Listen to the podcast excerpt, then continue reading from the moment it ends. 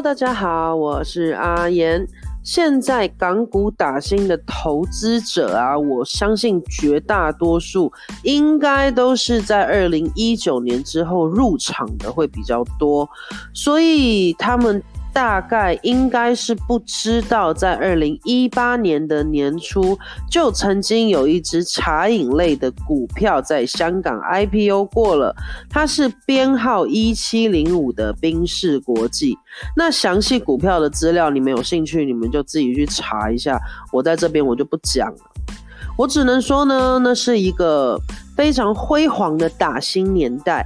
冰室国际它盘中我印象是涨了快八倍，你没有听错哦，百分之八百八倍哦。而这一次奈雪的茶 IPO 能不能有一样令人瞠目结舌的华丽表现呢？我们就来一探究竟吧。这一次奈雪德茶呢，它计划发售二点五七二六九亿股，其中呢就是百分之九十为国际发售，然后百分之十为公开发售，另外就是有百分之十五的超额配售权。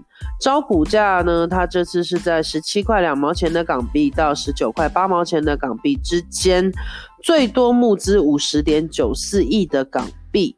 奈雪的茶，它这一次 IPO 引入了五名的基石投资者，包含了瑞银资产管理啊、汇天富基金啊、什么广发基金啊，还有南方基金啊，以及干元复兴等等。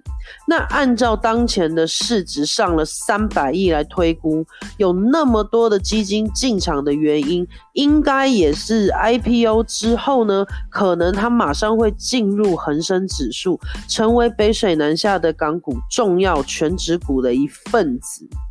那我们从呃筹码面来看的话，这一次一手是五百股。那预计超额认购一百倍以上是必然的结果，它一定超额的，我跟你讲。所以呢，回拨五十到公开这块，估计甲乙组合计会有个二十五点七万手，打新人数本次估计上五十万以上。筹码分布呢，其实不算是非常的难拿到票了，但想拿到大体量的话，也是不太可能。所以针对筹码，总的来说呢，奈雪它是不算是稀缺的票。但是你要把牌给算仔细了，其实中签也不算多难的事了。目前奈雪的茶，他们门店就有五百六十二家。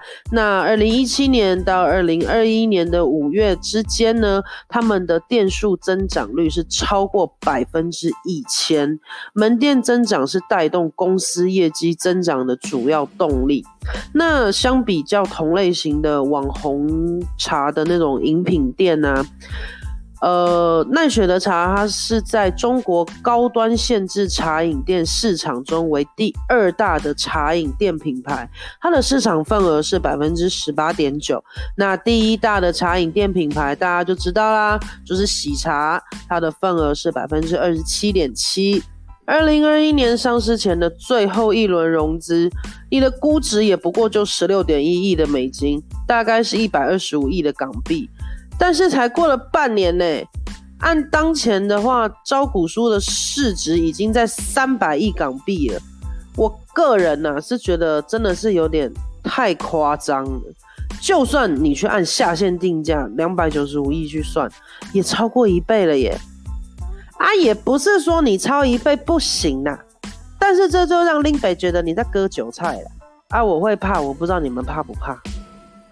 另外啊，公开售前的投资者就是 Pre IPO 里面曾经投资周黑鸭、中国飞鹤、小红书的天图资本，它持股百分之十三点零四，是公司最大的机构股东，投资过迈瑞医疗啊、宁德时代、康方生物还有斗鱼，而且具有深圳市国资委背景的 SCGC 资本，它是持股百分之三点三二。